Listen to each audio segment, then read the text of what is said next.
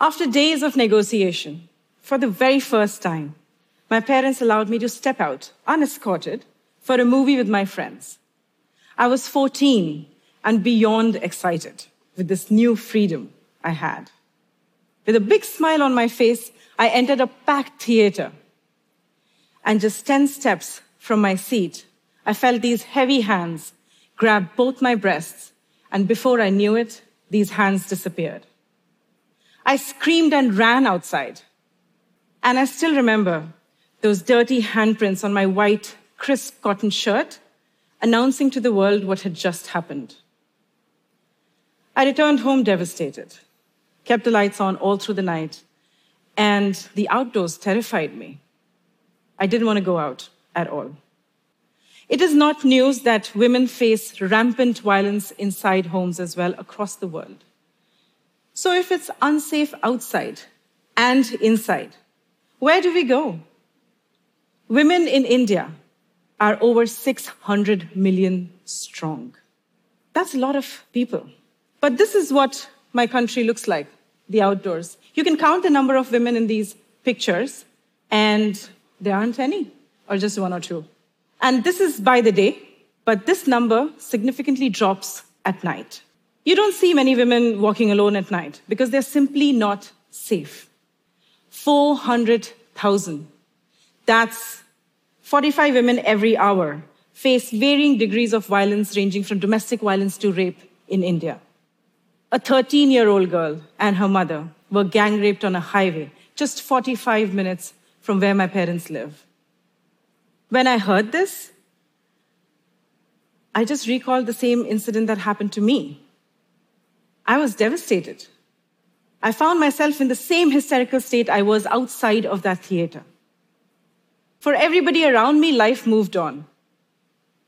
We are hardwired to think that this is just how the world is, instead of asking the fundamental question of how wrong this is.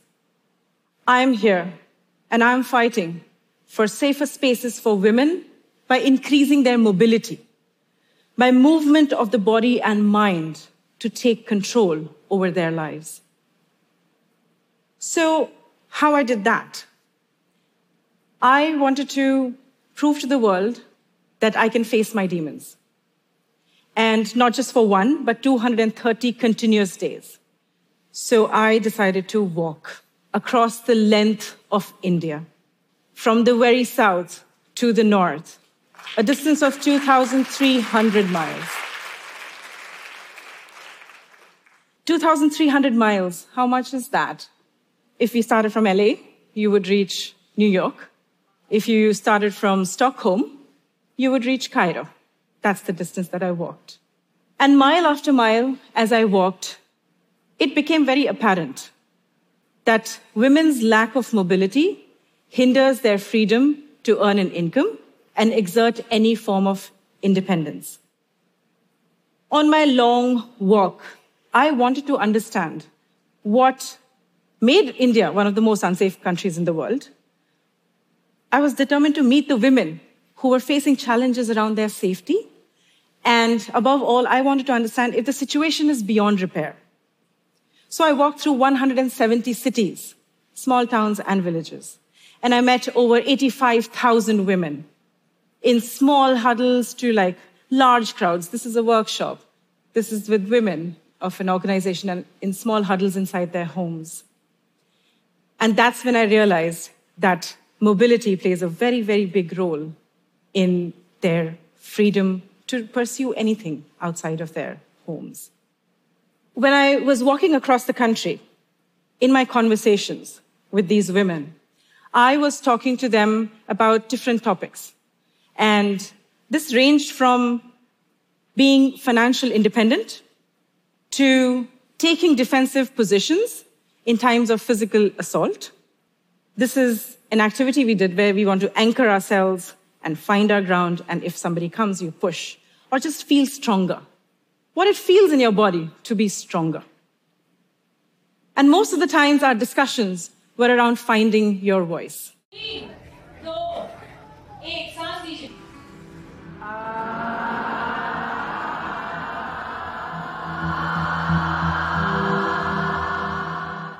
I wanted women to move with their bodies and to shift their minds. The media amplified our cause and reported with new energy on a demand for a safer country for women. On my long walk, I met so many people.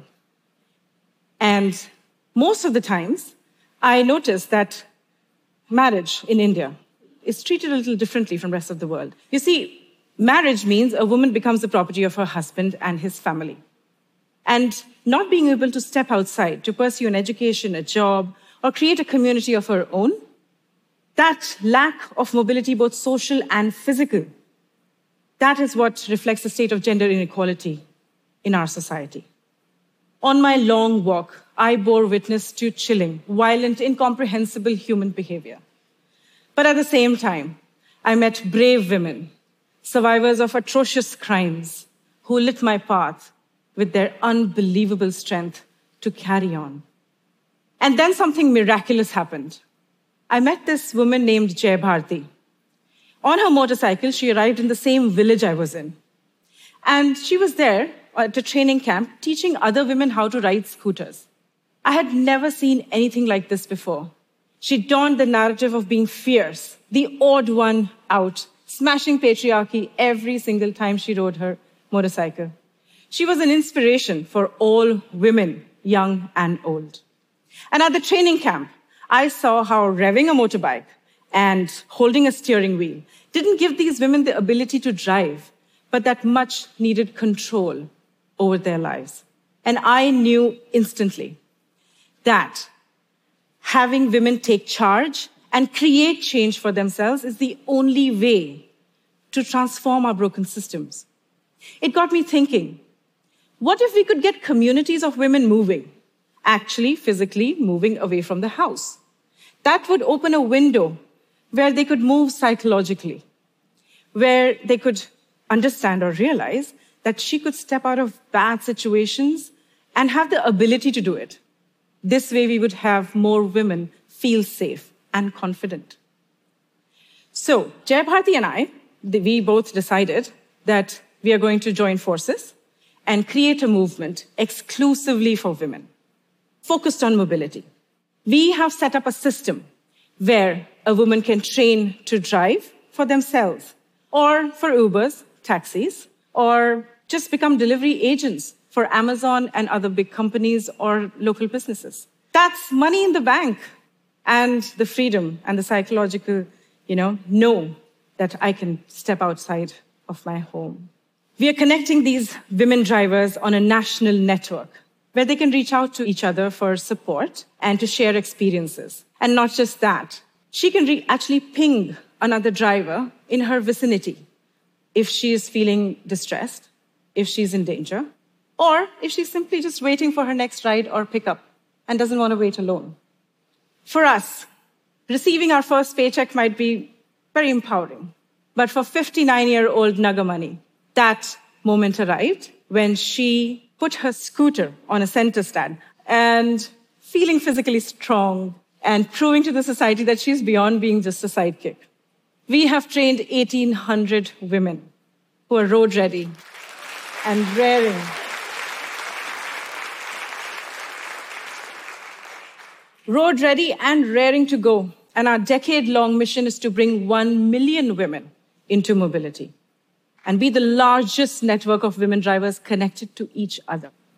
By rethinking mobility for women, giving them a safe transport and safety outside of home, it is our hope to transform our culture. Apart from having a profound impact on the Indian economy, this is about something much bigger. As you all know, when we move, we can be seen. The more women see other women in public spaces, the more safe, independent, and empowered each one of us will be. So, if we can learn how to walk, certainly we can learn how to fly. Thank you.